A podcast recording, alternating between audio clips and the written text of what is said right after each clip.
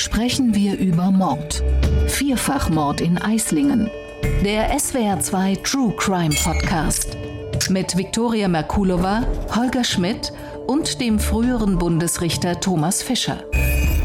Liebe Hörerinnen und Hörer, hallo, willkommen bei unserem True Crime Podcast Sprechen wir über Mord.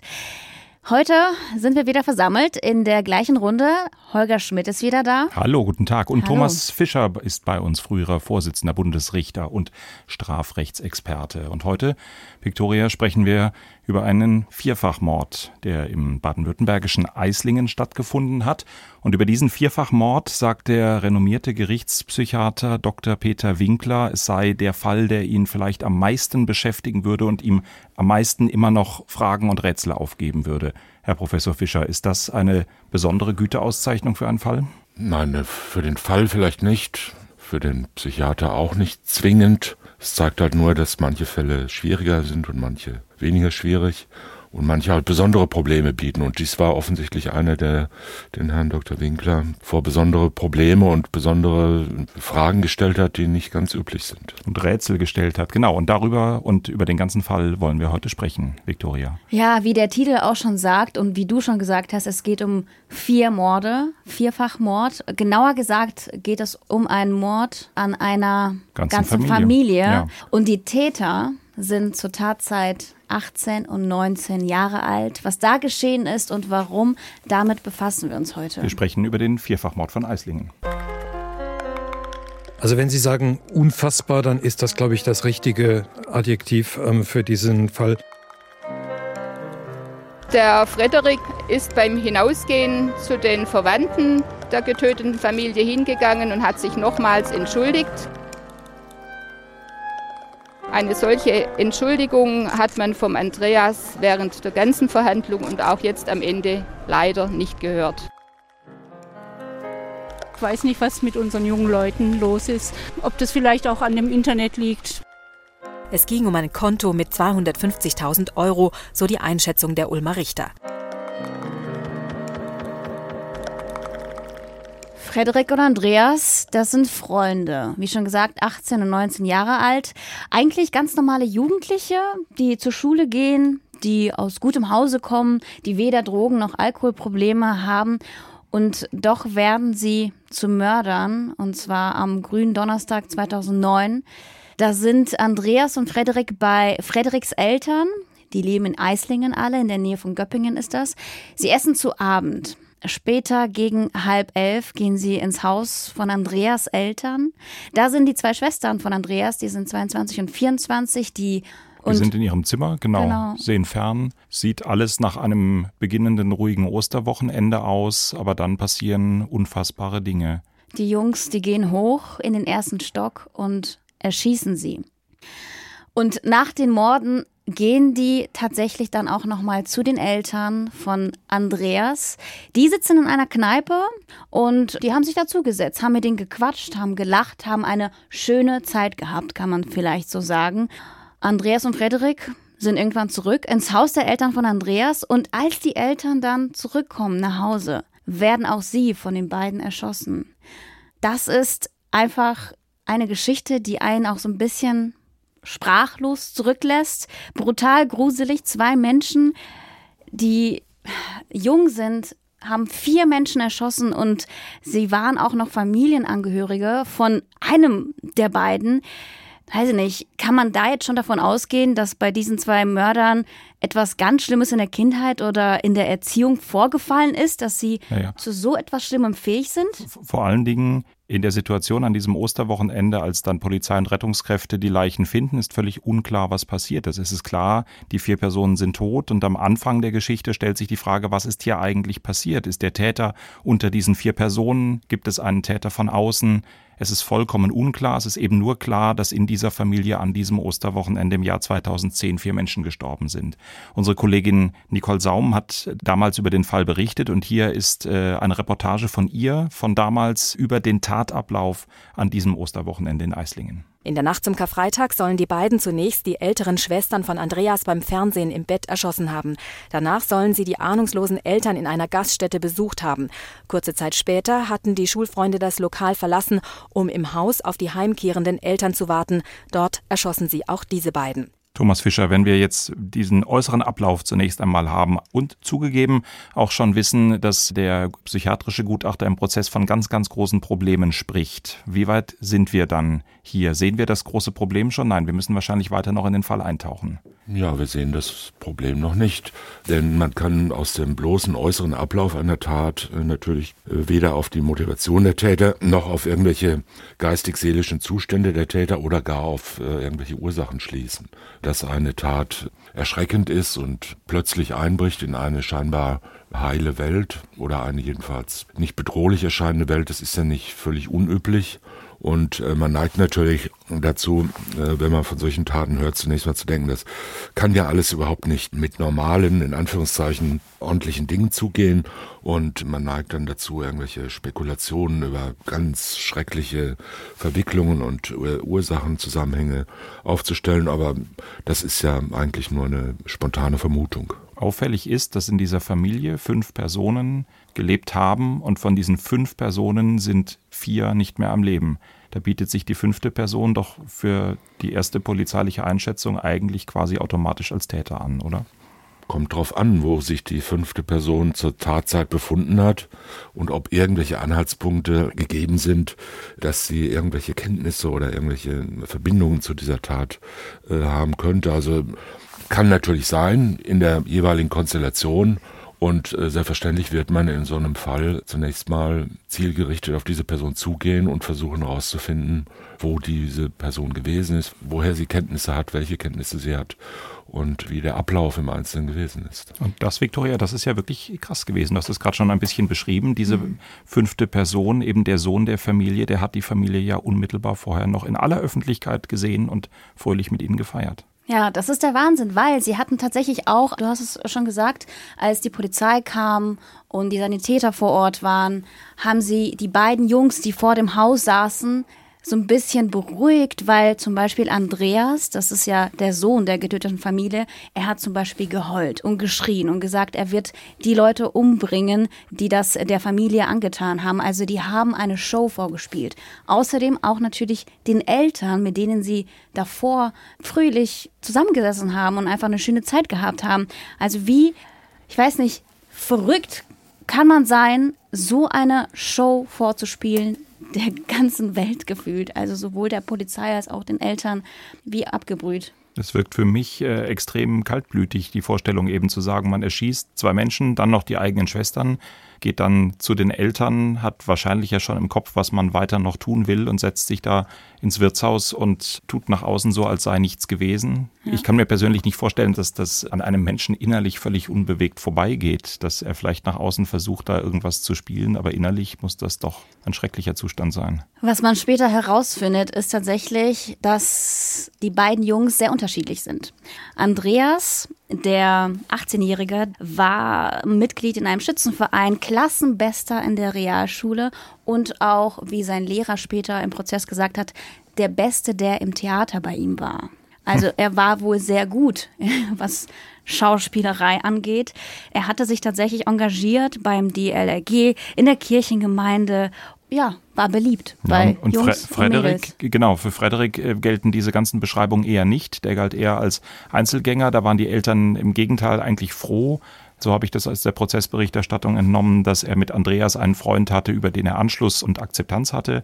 Hinterher hat sich dann, dann dass er auch an Kontaktarmut leidet. Also die Eltern des eigentlich älteren Frederik waren froh, dass es mit dem jüngeren Andreas äh, da eine Bezugsperson, die sehr aktiv ist, gibt. Und die beiden galten als äh, sehr gute Freunde. Ja, haben viel miteinander gemacht. Mhm. Und Andreas war tatsächlich, so hat Frederik es auch gesagt, sein bester und einziger Freund und der Mord im Endeffekt ein Freundschaftsdienst. Also Freundschaftsdienst klingt absolut verrückt, wenn man das in den Zusammenhang eines Mordes nimmt. Wie kann man überhaupt, frage ich mich, den Entschluss fassen, bei einem Mord zum Komplizen zu werden? Wie schwer ist das eigentlich, Herr Fischer? Ich habe keine Erfahrung mit solchen Entschlüssen. Ich habe nur relativ viele Menschen gesehen und irgendwie zur Kenntnis erlangt, die solche Entschlüsse aus den ein oder anderen Gründen gefasst haben. Mittelbare Erfahrung. Die Regel ist einfach so, dass es keine Regel gibt, glaube ich. Man kann ja auch nicht von vornherein davon ausgehen, dass es irgendwie einen Normalzustand des Menschen gibt und äh, dass alles, was davon abweicht, dann nur noch auf einer, wie soll ich sagen, quantitativen Skala von Verrücktheit äh, eingestuft werden kann. Die Menschen sind extrem unterschiedlich, was in Menschen in bestimmten Situationen vor sich geht welches subjektive, gefühlsmäßige Erleben sie haben, kann man schwer vorhersagen und vor allen Dingen kann man es nicht verallgemeinern. Also es ist nicht zwingend, dass man in einer solchen Situation, wie Sie beschrieben haben, jetzt besonders aufgeregt ist. Es ist nicht zwingend, dass man sehr stark angespannt ist und alles, was wir darüber wissen, dass die sich unauffällig verhalten haben, zum Beispiel noch in der Gastwirtschaft, sagt eigentlich nicht sehr viel. Nicht? Also die Eltern, die das äh, unmittelbar erlebt haben, leben nicht mehr und das dass jemand, der sich in der Öffentlichkeit bewegt, ohne dass irgendein Anlass besteht, ihn besonders zu beobachten, dass der sich unauffällig bewegt und sich nichts anmerken lässt, ist eigentlich eine relativ banale Beschreibung, aus der man nichts erkennen kann. Es ist möglich, dass die sich abgebrüht oder kaltblütig verhalten oder gefühlt haben. Es ist auch das Gegenteil möglich. Also mhm. man weiß es nicht. Was zeigt aber diese besondere Freundschaft von den beiden? Anscheinend hat ja Andreas Frederik schon rekrutiert, da mitzumachen. Es ging ja um Andreas Familie.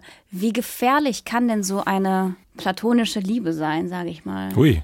Sind wir so weit? Das, kann, kann, man, kann das, man, das, über die beiden sagen? sagen? We weiß ich nicht genau. Also Frederik war ja schon ziemlich abhängig von Andreas. Es war sein einziger Freund. Er hat ihm geglaubt und der Verteidiger sagte sogar später der Verteidiger von Frederik, Frederik hat die Aussicht, einen Mord zu begehen, weniger erschreckt, als seinen Freund zu verlieren. Ja, ja, so, so sieht es auch für mich aus. Also, dass das so eine Art Vasallentreue war, dass er seinem Freund Andreas extrem ergeben war, das zeigt sich ja schon durch die Umstände. Worin das begründet sein mag, ich weiß es nicht genau. Wir kommen ja sicher gleich auch noch darauf, dass äh, die psychiatrische Begutachtung der beiden Jugendlichen im Prozess eine ausführliche und eine schwierige Geschichte war. Aber was mir gerade aufgefallen ist, als du auch von der Schullaufbahn von Andreas erzählt hast, ist, dass der Rektor der beiden der Realschule, Herr Stepanek, der hat damals im äh, Umfeld des Prozesses auch sehr deutlich seine Ratlosigkeit beschrieben, weil er auch die Tat sah und eigentlich der Meinung war, dass er diese beiden äh, jungen Leute einigermaßen kennt und dass es für ihn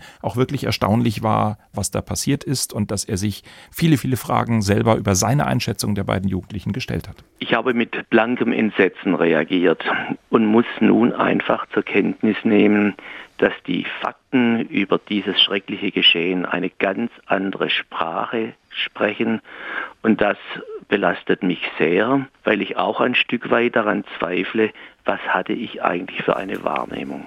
Das ist so ein bisschen das, was Sie eben gesagt haben, Herr Fischer, oder? Dass es äh, in dem Sinne keinen Normalzustand und keine erwartbare Reaktion gibt. Und ich glaube, das ist was, was man relativ häufig dann nach schweren Verbrechen findet, dass das Umfeld einigermaßen schockiert, frappiert darüber ist, wie sehr man sich in der Bewertung von Menschen, die man glaubt zu kennen, täuschen kann. Ja, das sagt aber eigentlich weniger über die Menschen, um die es geht, sondern mehr über das Umfeld und über die Situation. Wobei das ja auch keine Frage von Verantwortung oder Schuld ist, nicht? Also das Umfeld muss sich ja keine Vorwürfe machen, das irgendwas nicht erkannt zu haben, sondern Menschen sind halt extrem unterschiedlich, Menschen werden unterschiedlich wahrgenommen. Und man kommt ja in der Regel nicht darauf, dass Personen, die man gut kennt, aus vollkommen belanglosen und normalen Umständen und Gegebenheiten dass sie schreckliche Geheimnisse haben, schreckliche Fantasien haben oder früher oder später oder vor langer Zeit oder in der Zukunft äh, irgendwas tun könnten, sich auf irgendeine Weise verhalten könnten, die man ihnen nicht zutraut oder die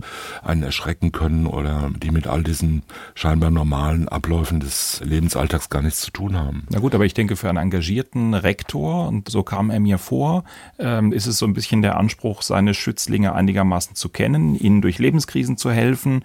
Und wenn man das als Anspruch hat, dann völlig schockiert darüber zu sein, dass das so aus dem Ruder läuft, das ist ja eigentlich fast sympathisch, oder? Nein, da habe ich äh, ja. keinen Einwand dagegen. Es ist nur so, dass man zwar schockiert sein kann, aber man muss nicht zwingend sich sozusagen das selbst vorwerfen. Mhm. Ich frage mich auch, wie gut eigentlich ein Rektor einen Schüler überhaupt kennen kann. Also ich kenne keine Rektoren jetzt aus meiner Vergangenheit, die mich gut kannten. Das waren im Endeffekt nur Lehrerinnen und Lehrer. Ja, und man denkt ja weder als Rektor noch als Arbeitskollegin oder als Freund oder Nachbar darüber nach, ob der Mensch, mit dem man täglich zusammentrifft, jetzt demnächst möglicherweise vier Menschen ermordet. Das ist ja keine Frage, die man sich so im normalen äh, Lebenszusammenhang stellt. Und dass jeder zu allem fähig ist, die meisten Menschen jedenfalls zu allem fähig sind, das ist ja eine banale Erfahrung, die sich tausende Male bestätigt hat und die wir alle gut kennen. Ne? Ganze Generationen bei uns sind aufgewachsen mit Generationen von Vätern und Großvätern, die sich als liebevolle Familienväter und Großväter und Onkel und weiß der Kuckuck was und Lehrer darstellten und von denen sich später herausstellte, dass sie an Völkermordverbrechen und grausamen Taten im Zweiten Weltkrieg und in der NS-Herrschaft teilgenommen haben und das mit einer doch doch erstaunlichen seelischen Gelassenheit überstanden haben und dann in ein neues Leben gestartet sind und haben später gesagt, das hatte irgendwie mit mir gar nichts zu tun, ich habe nur meine Pflicht getan. Also auch da haben wir ja gesehen, dass Menschen zu unglaublichen Dingen in der Lage sind zu schrecklichen Grausamkeiten und zu Taten, die man ihnen in Anführungszeichen nicht zutrauen würde. Das ist im Frieden nicht anders als im Krieg. Heißt das, dass es Taten gibt, die man sich einfach nicht erklären kann? Oder muss es immer einen Grund geben, um zu erklären, warum Menschen dazu fähig sind zu töten? Na, da in der Frage stecken eigentlich zwei. Es muss für uns einen Grund geben, weil wir schwer damit leben können zu sagen, irgendetwas hat keinen Grund. Der Mensch hat einen Kausalitätszwang und er denkt, wenn ich den Grund nicht erkenne, dann äh, weiß ich ihn noch nicht. Alles hat einen Grund auf dieser Welt. Es gibt nichts, was einfach purer Zufall ist, sondern alles hat einen Grund und wenn wir ihn nicht kennen, dann liegt es an unseren begrenzten Erkenntnismöglichkeiten. Also der Mensch hat immer einen Grund und wenn er keinen findet, dann sagt er dann, das ist dann halt ein Wunder oder das war jetzt Zauberei oder es ist halt ein Grund, den die Wissenschaft noch nicht erforscht hat. Äh, aber wir denken nicht, dass wenn ein Regentropfen irgendwo hinfällt, dass wir sagen, es gibt überhaupt keinen Grund, warum er dorthin gefallen ist. Irgendeinen Grund gibt's, wir können ihn nur noch nicht ausrechnen. Und so ist es auch mit den psychischen Gegebenheiten. Auf der anderen Seite ist es so, dass alles einen Grund hat, weil die Welt ja sich zeitlich von der Vergangenheit zur Zukunft bewegt. Das ist ja der Zusammenhang von Ursache und Wirkung. Und manches kann man erkennen, manches nicht, manches will man nicht erkennen und auf manche Zusammenhänge kommt man einfach nicht. Und wenn man die tatsächlichen Zusammenhänge nicht erkennt, dann spekuliert man darüber herum und versucht sich aus dem Erfahrungsschatz und aus den Möglichkeiten, die das Leben so bietet, einen Strauß von möglichen Ursachen zusammenzustellen. Wir haben jetzt ja im Grunde zwei Ebenen. Wir haben das innere Geschehen, was die zwei dazu gebracht hat, diese Taten zu begehen. Und wir haben aus der polizeilichen Perspektive erstmal an diesem Tatort die Frage, wer ist es denn eigentlich gewesen? Die Frage stellt sich relativ schnell. Ja, du hast es beschrieben, Viktoria, die sind sehr aufgeregt gewesen, die haben geheult, geweint, vielleicht durchaus auf den ersten Blick äh, angemessenes Verhalten für junge Menschen, die vier Leichen finden, gezeigt. Es ist aber bei der Polizei nach meinem Eindruck eigentlich von den ersten Minuten an der Eindruck gewesen, hier ist irgendwas gar nicht so, wie es sein sollte. Und man hat im Grunde dieser Show, die Andreas da abgezogen hat, eigentlich von Anfang an misstraut. Und tatsächlich hat es wenige Tage gedauert, bis dann nach mehreren Befragungen, zuerst Frederik und dann später auch Andreas, eigentlich indirekt sehr deutlich, also Frederik direkt, Andreas eher indirekt, sehr deutlich zu erkennen gegeben haben, ja, das sind wir gewesen. Ja, das ist nicht so gewesen, wie wir behaupten, dass es irgendein Unbekannter war, sondern wir sind die Täter gewesen. Damit war der äußere Ablauf sehr klar, damit war die Fassungslosigkeit in Eislingen riesengroß, äh, weil man sich das bis dahin eigentlich nur so als der wird das doch wohl nicht gewesen sein, Worst-Case-Szenario vorgestellt hat. Der liebe Junge, wir trauen es ihm eigentlich gar nicht zu. Und da ging es auch noch um den Ort Eislingen, eine Idylle für Familien. Man konnte sich sowas einfach nicht vorstellen. Es war tatsächlich ich habe den Eindruck, es ist in den in Tagen der Ermittlungen immer mehr so im Ort die Befürchtung gewachsen, es könnte so sein, aber so nach dem Motto, bitte, bitte lasst es anders sein. Aber tatsächlich, die Polizei ist sich da sehr schnell sehr sicher gewesen und äh, dann zeigte sich, diese Theorie war richtig, man hat die beiden Täter. Was aber dann später auch in der Gerichtsverhandlung die Frage nach dem Warum mhm. überhaupt nicht einfacher gemacht hat. Und beide Heranwachsende, sie sind 18 und 19 Jahre alt gewesen. Also es war auch die Frage, wird Jugendstrafrecht gelten oder Erwachsenenstrafrecht, sind begutachtet worden durch den Psychiater Dr. Winkler. Er hat dann einige Jahre später im SWR, in der Sendung SWR 1 Leute mit Wolfgang Heim, ein bisschen insgesamt über seine Arbeit erzählt. Und natürlich ging es in dieser Sendung dann auch ganz massiv um die Tat von Eislingen, die in Baden-Württemberg so präsent war. Und er hat ja einfach seine eigene Ratlosigkeit, seine eigenen Fragen an diesen Fall damals in der Sendung mit Wolfgang Heim erzählt. Also wenn Sie sagen unfassbar, dann ist das, glaube ich, das richtige Adjektiv ähm, für diesen Fall. Das Gericht ging am Ende der Beweisaufnahme davon aus, dass es ein Habgiermord gewesen sein soll, in dem es den beiden Jungs ähm, um das Erbe ähm, ging. Ich habe nach wie vor meine Zweifel. Für mich ist die Tatmotivation ähm, im Grunde noch immer ungeklärt. Wobei man auch da natürlich sagen muss, der Gerichtspsychiater ist nicht dazu da, Tatmotive ähm, zu bestimmen und, und festzusetzen. Er ist unter Umständen dazu da, Tatmotive verstehbar zu machen, ähm, herauszuarbeiten. Aber ich bin nicht derjenige, der sagt, so war's und ja. davon gehen wir aus. Das ist richterliche Beweiswürdigung. Thomas Fischer, da hat der Gutachter zweifellos recht, aber man merkt eben seine Zerrissenheit und seine Fragen an diesen Fall, oder? Ja, das äh, gibt natürlich in solchen Fällen wie in vielen anderen auch, aber hier wahrscheinlich äh, in besonderem Maße, weil die Täter sich auch nicht äh, dezidiert geäußert haben zu ihren Motivationslagen und zur Entstehung und Reifung dieser Entscheidung, gibt es immer wieder Zweifel. Und wir sind ja dazu gezwungen oder jedenfalls tendiert vieles dahin, solche extrem komplizierten Geschehnisse dann letzten Endes auf wenige äh, relativ banale und ziemlich schlichte Begriffe zu bringen. Was ist der Grund? Habgier äh, oder sonst irgend oder Rache oder oder Wut oder irgendein Motiv in dieser Richtung, wobei das ja auch nur Worte sind für sehr komplizierte und sehr unterschiedliche Emotionen, die in einem Menschen reifen und äh, entstehen können, möglicherweise äh, explizit gedanklich formuliert werden, vielfach aber auch nicht, sondern nur als ein dumpfes, intuitives Gefühl da sind. Also jeder kann sich ja schon überlegen, an ganz alltäglichen, schlichten Dingen, Warum habe ich heute Morgen zwei Stück Zucker in den Kaffee getan und nicht drei Stück? Man hat echte Schwierigkeiten, solche Entscheidungen wirklich zu erklären, außer zu sagen, ich wollte das halt. Ich wollte heute Morgen lieber Marmelade als Käse essen. Das ist jetzt ein sehr banales Beispiel, aber man sieht auch daran äh, schon, dass selbst solche Entscheidungen, die ja in keiner Weise irgendwie anspruchsvoll sind, fast automatisch ablaufen und Motive irgendwie entstehen. Gehen wir jetzt dahin oder gehen wir nicht dahin? Wohin fahren wir in Urlaub? Welche Vorstellung haben wir davon, was nächste Woche sein wird? Wie wir unser Lebensablauf in den nächsten zwei Tagen gestalten? Und dann kommt halt noch die, sagen wir, intellektuelle Kapazität dazu. Was denken solche 18- oder 19-jährigen äh, Schüler oder Jugendlichen oder jungen Erwachsenen darüber, wie Erbe funktioniert, was wissen die über Habgier und über das Konto und was, wie stellen die sich ihr Leben vor mit 250.000 Euro, die sie irgendwie erben, was wollen die damit anfangen, wollen die jetzt in die weite Welt ziehen oder wollen die schön daheim bleiben und den, gemeinsam jetzt den Garten pflegen, also das, lauter solche albernen Fragen könnte man da stellen. Und in der Wirklichkeit weiß man, so funktioniert es nicht, sondern es ist viel komplizierter auf der einen Seite aber auch viel banaler, viel unmittelbarer und viel unreflektierter auch, wie die Menschen zu ihren Entscheidungen kommen. Und in solchen Fällen wie diesen kann man ja mit hoher Wahrscheinlichkeit davon ausgehen, dass das nicht zwei eiskalte Killer sind, die sich jetzt hinsetzen und über Wochen einen Stabsplan da entwickeln, der dann umgesetzt wird. Das mag an der äußeren Oberfläche so sein, aber wie die Motivationen sich entwickeln und woher die stammen und wer da was sagt und wer zustimmt und wer nicht mehr zurück kann und wer von wem abhängig ist und wie die gegenseitigen emotionalen Verpflichtungen da laufen, das kann man nur extrem schwer rekonstruieren. Heißt das, der ähm, die Herausforderung für die Schwurgerichtskammer ist dann eigentlich diese Schlagworte wie Habgier oder Mordlust, die Peter Winkler wohl auch für ein denkbares Motiv, anderes Motiv gehalten hat.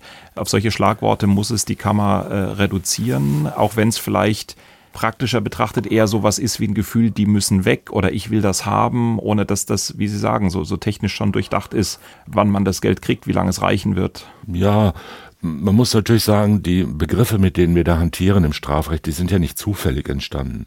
Das sind ja Tatbestandsmerkmale, die aus jahrhundertelangen Erfahrungen stammen und die schon mit einer relativ hohen Plausibilität bestimmte Motivationsgruppen zusammenfassen etwa und beschreiben. Und den Unterschied zwischen Rache und Habgier kann man ja auch als Nichtjurist durchaus äh, intuitiv nachvollziehen und kann sich darunter was vorstellen. Und ein solcher Strafprozess, der rückwirkend eine Tat, in diesem Fall eine schwere Tötungsstraftat, versucht zu klären und zu lösen, in Anführungszeichen, das heißt zu einer Entscheidung zu führen, hat ja auch unter anderem die Aufgabe, extrem komplizierte und komplexe individuelle Konstellationen zurückzuführen auf übersichtliche Wahrheiten. Ja, also auf übersichtliche Strukturen, die den Menschen und der Bevölkerung und den übriggebliebenen, die das von außen sehen, der Öffentlichkeit zu zeigen, das und das ist passiert und äh, so und so schätzen wir das ein und so beurteilen wir das und das ist die Folge davon. Und das Ergebnis soll ja sein, man kann ja die Toten nicht wieder zum Leben erwecken und man kann letzten Endes die Zeit nicht zurückdrehen, sondern man muss ja immer nach vorne schauen und sagen, was fangen wir mit so einem Geschehnis an und wie kann die Gesellschaft jetzt aus diesem Zustand der Erregung, der Aufregung, der Empörung, der Trauer herausfinden in einen Zustand, in dem dann gesagt wird, okay, das haben wir jetzt bewältigt. Und das ist immer auch ein, äh, ein Prozess der Vereinfachung es kann nicht geleistet werden, dass man jedem solcher Ereignisse mit einer unendlichen Aufmerksamkeit sich zuwendet und dass die ganze Gesellschaft beispielsweise sich jetzt monatelang mit den Details einer Täterpsyche beschäftigt und da eindringt und versucht, ihn zu heilen und sich dabei selbst äh, zu heilen, das funktioniert halt nicht in der, in der sozialen Wirklichkeit. Das heißt, es muss vereinfacht werden. Das bedeutet aber nicht zwingend, dass es dadurch schlecht oder unverständlich gemacht wird, sondern es ist ein äh, ganz normaler Prozess, in dem solche äh, schrecklichen Ereignisse in einer Gesellschaft verarbeitet werden. Da gibt es Profis, die das näher machen. Es gibt Weichenstellungen, die beispielsweise von einem forensischen Psychiater vorgenommen werden müssen und die vom Gericht nachvollzogen werden müssen. Ist es eine Frage von Schuld oder ist es eine Frage nur von Ursächlichkeit, mhm. von Gefährlichkeit? Waren die Täter überhaupt zurechnungsfähig oder waren sie in einem Zustand, der ihnen einen Schuldvorwurf gar nicht erlaubt? Und daraus ziehen wir dann ja unterschiedliche Konsequenzen. Am Ende müssen solche Fragen dann auf der Grundlage von Begriffen und gedanklichen Strukturen entschieden werden, die dem Normalbürger zunächst mal fremd erscheinen und vielleicht auch schematisch erscheinen, die aber durchaus ihren guten Sinn haben. Mhm. Ich habe in vielen Prozessen Gutachter erlebt, die von den Vorsitzenden eher so in eine Rolle gedrängt worden sind. Sag mir jetzt mal, wie ich das entscheiden soll oder sag mir mal, wie es ist. Hier haben wir einen ähm, Gutachter, der selber ganz offenkundig zweifelt, der sich selber Fragen stellt, das nicht für abschließend geklärt hält. Und er hat in einem anderen Interview gesagt, eigentlich sehr gerne nochmal die Gelegenheit hätte, mit den Tätern jetzt im Nachhinein zu sprechen, um vielleicht doch nochmal ein bisschen besser zu verstehen, was sie damals ähm, angetrieben hat. Ist das für Sie ein sympathischer Gutachter oder will man als Vorsitzender tatsächlich eine fertige Antwort haben, bei der man sich dann überlegen kann, ob man sie annimmt oder nicht? Na, die will man gelegentlich haben und man immer man diesen Impuls in sich spürt, sollte man äh, auf die Bremse treten und sich klar machen, dass man ihn zwar haben kann, aber nicht haben soll. Weil der Herr Winkler hat es ja vollkommen richtig gesagt, es ist nicht seine Aufgabe, das zu entscheiden. Und zwar weder legitimatorisch, denn dafür sind ja die Richter da, die äh, zu Richtern ernannt wurden und deshalb die Aufgabe haben, sowas zu entscheiden. Und es sind ja auch keine tatsächlichen Fragen. Natürlich stellt sich einem Gutachter wie jedem anderen Menschen, der mit solchen äh, Geschehnissen konfrontiert ist, die Frage, warum haben die das jetzt getan? Die Fachfrage, die sich ihm stellt, ist aber nicht die, warum haben die das getan und was hat er jetzt seinem Vater nicht verziehen oder was war da in der frühen Kindheit mit der Mutter oder was auch immer sich da für Fragen stellen können, psychologischer Art oder entwicklungspsychologischer Art, sondern der Gutachter hat die Aufgabe zu klären, wie war die Motivationslage und wie war die Schuldfähigkeitslage. Das ist die klassische Aufgabe Aufgabe eines forensischen Psychiaters, die kann man auch klären, wenn man die Tat nicht wirklich versteht letzten Endes. Man kann schon mit einer hohen Plausibilität die Frage empirisch klären, ob jemand dazu in der Lage war, seine Impulse zu steuern, Tatanreizen zu widerstehen oder ob diese Fähigkeit des Beschuldigten gegenüber dem Durchschnitt, das ist ja immer ein normativer Durchschnitt, ein angenommener Durchschnitt, äh, wesentlich vermindert ist. Und das würde ja dann dazu führen, dass wir sagen, okay, dieser Mensch konnte dem Tatanreiz deutlich weniger widerstehen als der Normal, als wir alle zusammen im Durchschnitt. Und deshalb muss er anders nicht unbedingt milder, aber jedenfalls anders beurteilt und auch anders äh, behandelt werden. Das ist die Aufgabe eines forensischen Psychiaters. Und auf dem Weg dahin, zu dieser Entscheidung zu kommen, sind viele Rechtsfragen zu stellen. Diese Rechtsfragen sind nicht Spezialgebiet und auch nicht äh, Kompetenz und auch nicht Aufgabe eines Sachverständigen, wie immer der jetzt sein mag. Das ist weder ein technischer Sachverständiger kann das, noch ein Waffensachverständiger, noch ein Kriminologe oder Soziologe, noch ein Psychiater. Und wir wollen ja unsere Prozesse nicht von Fachleuten entscheiden lassen, die mit dem Rechenschieber uns ausrechnen, wer wie viel Schuld hat und wie viele Jahre Freiheitsstrafe dafür kriegen muss, sondern wir wollen es ja von Richtern entscheiden lassen. Richter können aber zwangsläufig, obwohl sie manchmal dazu neigen, es anzunehmen, nicht alles wissen auch wenn sie relativ viel Erfahrung haben, werden sie doch nie Fachleute auf allen Gebieten des Lebens. Wobei mir jetzt spontan ein Münchner Oberlandesgerichtsvorsitzender, ähm, nein, Vizepräsident eines bayerischen Obersten einfällt, der zweifellos auch ein ganz exzellenter Psychiater ist. Es gibt äh, Richter, die fast alles wissen, aber es ist äh, auch die sind selten. Also die wirklich äh, Hochbegabten unter uns sind ja immer selten und die Universalgelehrten auch. Und deshalb ist es vorgesehen in der Strafprozessordnung, dass Richter, die nicht alles wissen und nicht äh, alle mathematischen Formeln auswendig können und nicht alle Sprachen beherrschen und auch nicht alle tiefenpsychologischen äh, Theorien kennen, Explikationen und so weiter, die äh, sollen halt Sachverständige fragen. Die haben ja auch, selbst wenn sie theoretisch Ahnung haben, haben sie ja häufig gar nicht die Möglichkeiten. Ein psychiatrischer Sachverständiger zum Beispiel kann viele Stunden Explorationsgespräche mit dem Beschuldigten führen, ganz alleine. Der kann Tests machen. Das alles ist ja in einer öffentlichen Hauptverhandlung gar nicht möglich. Und äh, das führt auf der Grundlage von äh, wissenschaftlichen Erkenntnissen und Erfahrungen zu deutlich weitergehenden Folgerungen. Das heißt, Richter müssen wissen, wann ihre Sachkunde nicht ausreicht einerseits. Sie müssen das einigermaßen richtig einschätzen und zwar teilweise auch relativ schematisch, dass man halt sagt, okay, Schuldfähigkeit kann ich nicht oder das Revisionsgericht glaubt mir jedenfalls nicht, dass ich es kann. Äh, wenn ich es behaupte, also sollte ich einen Sachverständigen fragen. Und dann muss man, und das ist natürlich in einer gewissen Weise eine problematische Weichenstellung, dann wird von dem Richter verlangt, dass er den Sachverständigen erstens leitet, zweitens irgendwie eine Vorstellung davon hat, ob das Gutachten, was er da erhält von dem Sachverständigen, ob ihm das ausreicht, ob das sachkundig ist, ob das die Fragen, die das Recht an die Empirik, an die äh, Naturwissenschaft und in diesem Fall an die Psychiatrie stellt, ob diese Fragen hinreichend beantwortet sind. Und zwar so, dass man mit guten Gründen und Legitimation sagen kann, okay, das glaube ich liest man sehr häufig in Urteilen, stößt man in schriftlichen Urteilsgründen auf äh, Absätze, wo plötzlich der Sprachduktus des Urteils völlig abbricht. In dem Moment nämlich, wo das Sachverständigengutachten dargestellt wird, der Inhalt, und es folgt dann eine hochwissenschaftliche medizinische Abhandlung angeblich der Strafkammer, die in Wirklichkeit aus einem bloßen Abschreiben des Urteils besteht. Und äh, das wird dann ohne Anführungszeichen einfach so abgeschrieben und äh, zitiert. Und dann folgt der Satz, dem überzeugenden Gutachten schloss sich die Kammer aus eigener Anschauung an oder ähnliches. Das da ist hat sich natürlich Ihnen als Revisionsrichter dann immer das Nackenhaar gekräuselt. Ja, das ist natürlich ähm, problematisch. Man würde gern wissen, woher diese eigene Sachkunde kam und man würde gern den einen oder anderen Hinweis darauf kriegen, dass sie auch wirklich da ist, außer der Behauptung. Andererseits muss man sagen, setzt sich ja auch der Bundesgerichtshof regelmäßig in die Situation, jetzt wiederum auf einer Metaebene dazu, all das auch wieder zu beurteilen und zu sagen, dieser Tatrichter hat offenbar das Gutachten nicht richtig verstanden, hätte es aber so verstehen müssen oder folgende Frage noch stellen müssen. Das heißt, am Ende kommt man dann doch dahin, dass äh, irgendwelche Richter, nämlich äh, in diesem Fall die Bundesrichter in Karlsruhe, dann doch alles wissen und auch über eine profunde Sachkenntnis äh, aller Wissenschaftserkenntnisse aus der forensischen Psychiatrie verfügen, die ihnen erlaubt, Leitsätze zu formulieren darüber, wie Gutachten zu erstatten sind und was ein richtiges und ein gutes und ein ordentliches Gutachten ist.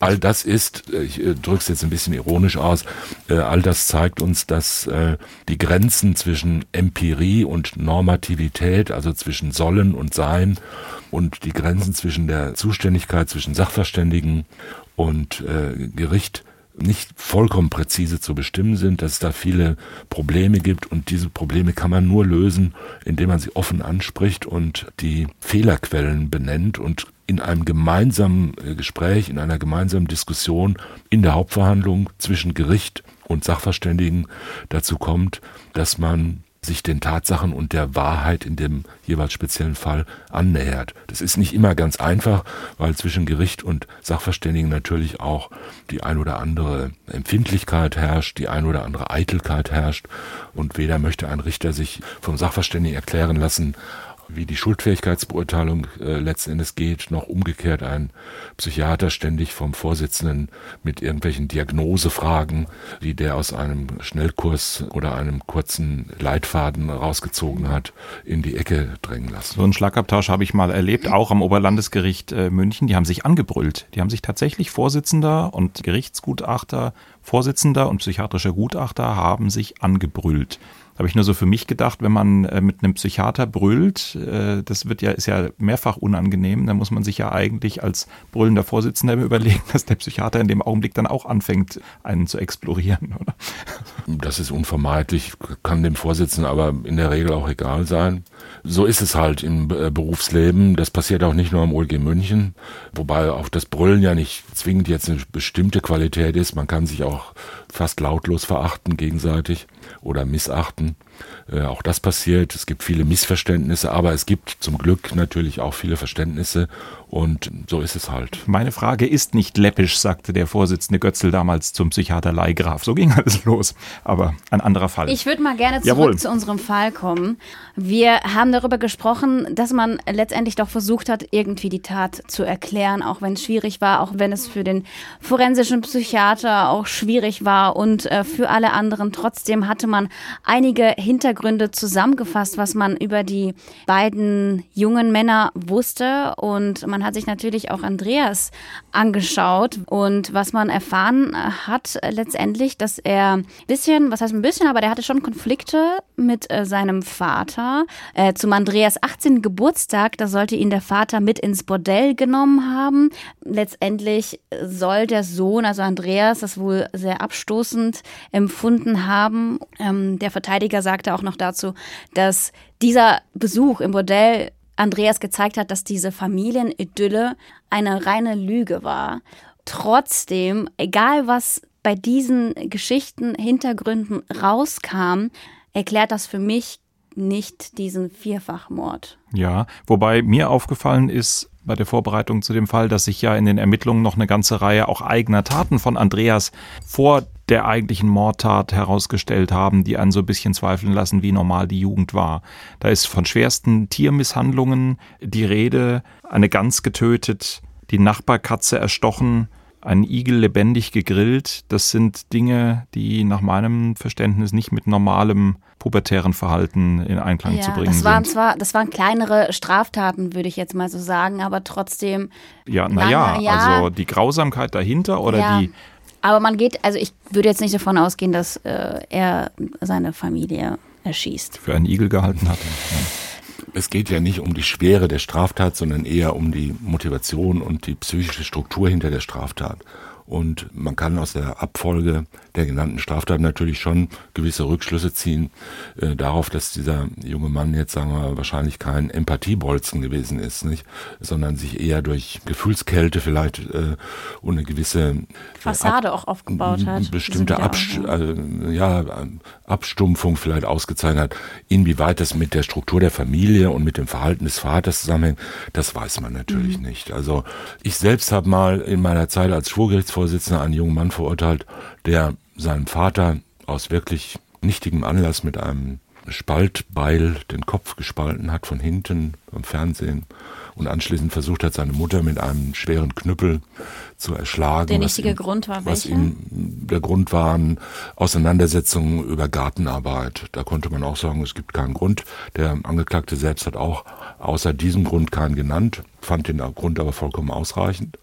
Auch das war ein rätselhafter Fall, vielleicht ähnlich rätselhaft wie dieser. Man weiß es nicht. Äh, Man versucht es sich halt zu erklären. Wie kann sowas kommen und äh, welche Konflikte gab es mit dem Vater? Und der Vater hat mal Regeln aufgestellt. Wir wollen hoffen, dass er das getan hat. Das ist, glaube ich, die Aufgabe von Vätern, gewisse Regeln aufzustellen. Aber manchmal steckt halt nicht mehr dahinter als irgendeine psychische Struktur eines Menschen, die in einer bestimmten Situation unter bestimmten Umständen plötzlich äh, dazu führt, dass sich katastrophal entwickelt. Und man steht daneben und es hätte genauso gut gut gehen können. Wahrscheinlich gibt es jede Menge Leute, die das Potenzial zu solchen äh, schrecklichen Taten in sich haben, die aber ihr Lebtag äh, ordentliche Menschen äh, sind, gute Sportskameraden und Kollegen und bei denen keiner merkt, die hätte genauso gut möglicherweise vor 20 Jahren mal einen Mord. Oder äh, rechtzeitig der Möbelwagen kommt, das Kind auszieht und die Eskalation nicht zur Spitze kommt. So ist es. Wir haben vorhin in einem Ton, glaube ich, gehört, dass es doch ein möglicher Grund gewesen sein könnte, das Erbe. 250.000 Euro genau. sollen auf einem Konto gewesen sein. Das ist für die Kammer am Ende, wir haben es ja auch gehört, das Mordmerkmal Habgier ist festgestellt worden. Eines der denkbaren oder der wahrscheinlichen Motive gewesen.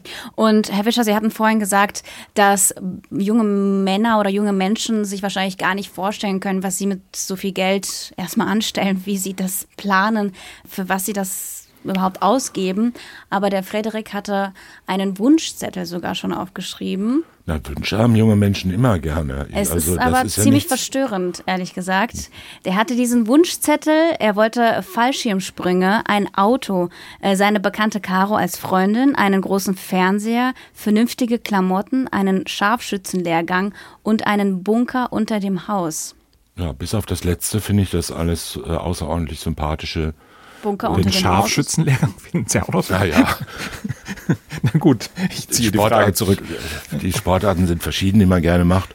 Also er hat offenbar natürlich auch ein Selbstbild gehabt und mit dem Bunker unterm Haus ist ja auch was Schönes. Das ähm, wird auch den Psychiater vielleicht interessiert haben, äh, was da für Fantasien wieder dahinter stecken.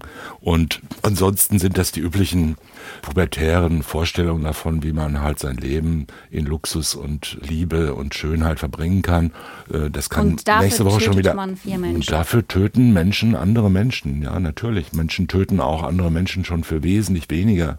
Je länger ich äh, diesen Podcast mache, denke ich, es geht nur ums Geld. Immer. Naja, offen gesagt, mir fallen sofort drei Fälle ein, ja. wo es genau, in, also was wir gerade eben besprechen, das Geld, der Wunsch äh, nach der Freundin äh, und, und dafür töten, Jakob von Metzler, der Entführungsfall, es ist exakt so gewesen. Ja, aber ich, beim Geld geht es ja auch immer um was. Es geht ja, die wollen ja das Geld nicht essen oder einfach nur haben, vergraben.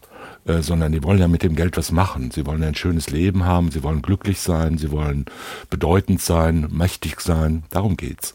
Und äh, Geld ist halt das Mittel in unserer Welt, mit der man das erreichen kann.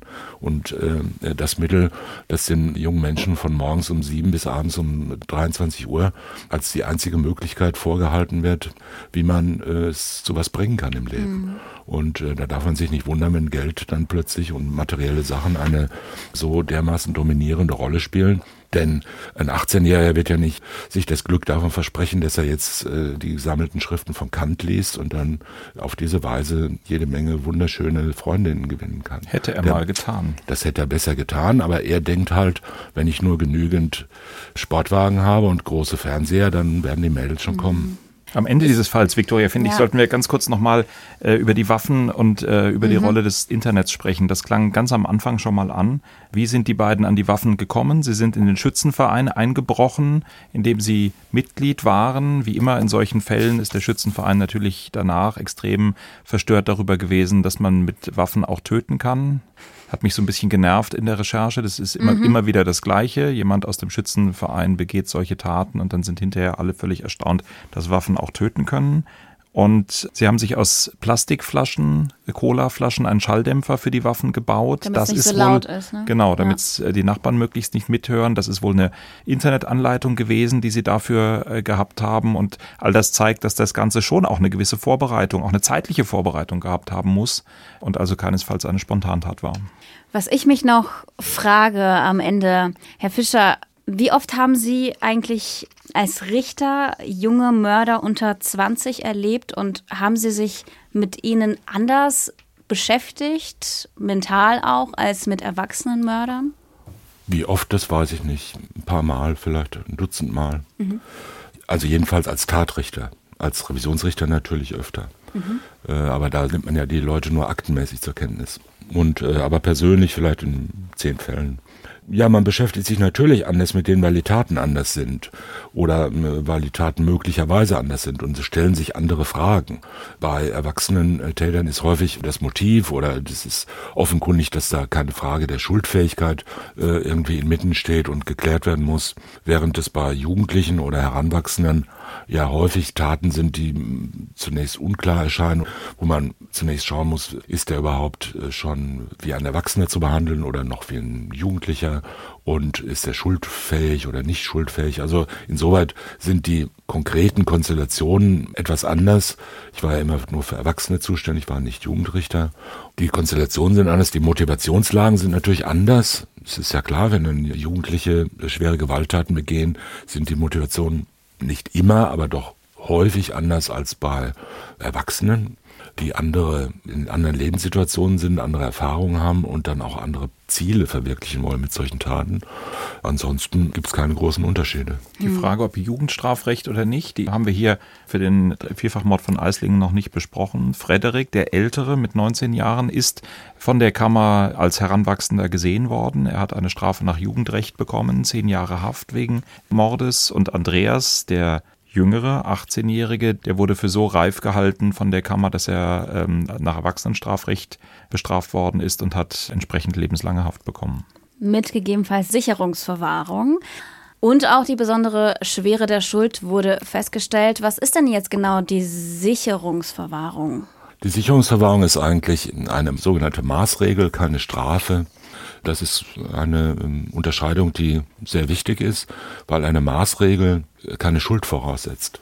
Sicherungsverwahrung ist sozusagen die extreme Form einer Maßregel, die nur dazu da ist, das zu tun, was ihr Name verspricht, nämlich Sicherung durchzuführen, das heißt vor Gefahren zu schützen. Das heißt, dieser Mensch ist so gefährlich, dass er, wenn er rauskommen könnte, immer noch gefährlich sein kann. ja, das ist die, das ist im Prinzip die Voraussetzung, dass jemand nach Verbüßung der Strafe für seine Schuld also wenn die Schuld getilgt ist, zusätzlich noch freiheitsbeschränkt wird und eingesperrt wird auf der Grundlage der Annahme einer Prognose, dass die Gefahr besteht oder naheliegt, dass er weitere schwere Straftaten begehen könnte. Das heißt, das ist eine sehr einschneidende, theoretisch lebenslange, praktisch nicht immer lebenslange, aber doch immer mal wieder lebenslange äh, Haft ohne Schuld.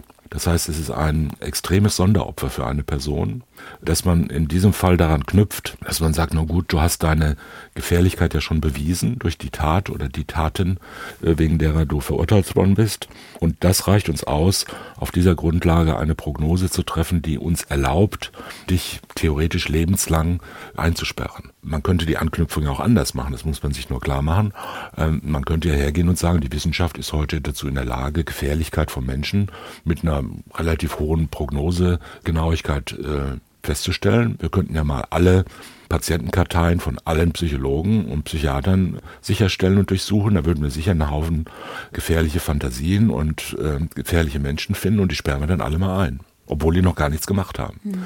Das würde man sagen, geht ja gar nicht. Das ist auf jeden Fall verfassungswidrig. Bei der Sicherungsverwahrung sagt man, der hat ja schon seine Gefährlichkeit bewiesen und er ist aber auch nicht schuldunfähig. Und deshalb wird zunächst die Strafe verbüßt und dann Sicherungsverwahrung verhängt. Es gibt auch eine sogenannte Vorbehalte der Sicherungsverwahrung. Das bedeutet, dass am Ende der Strafe, der Strafhaft, dann eine Strafvollstreckungskammer oder das Tatgericht nochmal neu entscheidet, ob Sicherungsverwahrung dann vollzogen wird oder nicht. Denn bei lebenslanger Freiheitsstrafe muss man ja sagen, die ist ja grundsätzlich auch lebenslang. Und dass der Rest dieser lebenslangen Freiheitsstrafe zur Bewährung ausgesetzt wird, das kommt zwar häufig vor, im Durchschnitt nach ungefähr 18 Jahren und bei Bejahung der besonders schweren Schuld im Durchschnitt nach ungefähr 24 Jahren. Aber das ist ja nur der Zeitpunkt, wo man den ersten Antrag stellen kann nach 15 Jahren oder dann erst später. Das bedeutet nicht, dass es eine automatische Freilassung ist, sondern da werden jeweils Gutachten eingeholt, Sachverständigengutachten eingeholt und die stellen im Grunde genommen dieselbe Prognose, wie sie auch für die Sicherungsverwahrung erforderlich ist. Das heißt, äh, man kann durchaus mit einer gewissen Berechtigung fragen, was das eigentlich außer einem symbolischen Zuschlag für die öffentliche Meinung und Beruhigung äh, bedeuten soll, zusätzlich zu einer lebenslangen Freiheitsstrafe noch Sicherungsverwahrung zu verhängen, weil wenn er gefährlich ist, kommt er auch bei der lebenslangen Freiheitsstrafe nicht raus. Und die Situation tritt gar nicht ein, dass diese Sicherungsverwahrung vollstreckt werden muss. Man hat vor einigen Jahrzehnten mal gedacht, Sicherungsverwahrung, das brauchen wir nicht mehr. Wir machen so viele Therapien und so viele äh, Behandlungsvollzug und so viel Sozialbetreuung, dass wir letzten Endes mit diesem Relikt der Sicherungsverwahrung, was äh, aus den 30er Jahren stammt, letzten Endes des letzten Jahrhunderts, äh, gar nicht mehr umgehen wollen und das tendenziell abschaffen wollen. Das Gegenteil ist eingetreten. Seit den 90er Jahren, seit das allgemeine Strafbedürfnis und Rachebedürfnis der Gesellschaft so stark gestiegen ist und die Angst so stark gestiegen ist, haben wir eine extreme Wiederbelebung der Sicherungsverwahrung und wir haben heute wieder Zahlen von Sicherungsverwahrten, äh, von denen man vor 30 Jahren noch gar nicht gedacht hat, dass es möglich sein würde. Wobei doch bei einem 18-Jährigen die Sicherungsverwahrung sicher auch deswegen vorbehalten wird, äh, weil selbst nach einer relativ langen Verbüßung von 24, 26 Jahren der Mensch immer noch relativ jung ist und sich die Frage seiner weiteren Prognose nochmal anders stellt, oder? Der Vorbehalt sozusagen ist, hat natürlich einen besonderen Reiz, weil er natürlich auch die Möglichkeit dem Gericht gibt zu sagen, wir legen uns ja noch nicht fest. Ja. Der Vorbehalt ist einfach mal da und äh, dann kann man immer noch sagen, na schauen wir mal. Und in 24 Jahren sind wir auch alle nicht mehr da, sondern pensioniert. So wir haben jedenfalls mal keinen Fehler gemacht. Und äh, das ist natürlich in einem solchen Fall immer auch, das muss man sehen, eine gewisse Beruhigung für die Richter, die sagen, wir wollen uns jedenfalls nicht vorwerfen lassen, nicht alles getan zu haben, um dieser möglichen Gefahr entgegenzuwirken. Mhm. Der Vierfachmord von Eislingen. Das war unser Fall für heute. Wir sagen fürs Erste Danke. Wir sagen Danke fürs Zuhören. Genau, danke dir, Viktoria. Danke dir, Holger. Und vielen Dank, Herr Fischer. Und bis bald. Sprechen wir über Mord. Sie hörten einen Podcast von SWR2. Das komplette Podcast-Angebot auf swr2.de. SWR2 Kultur neu entdecken.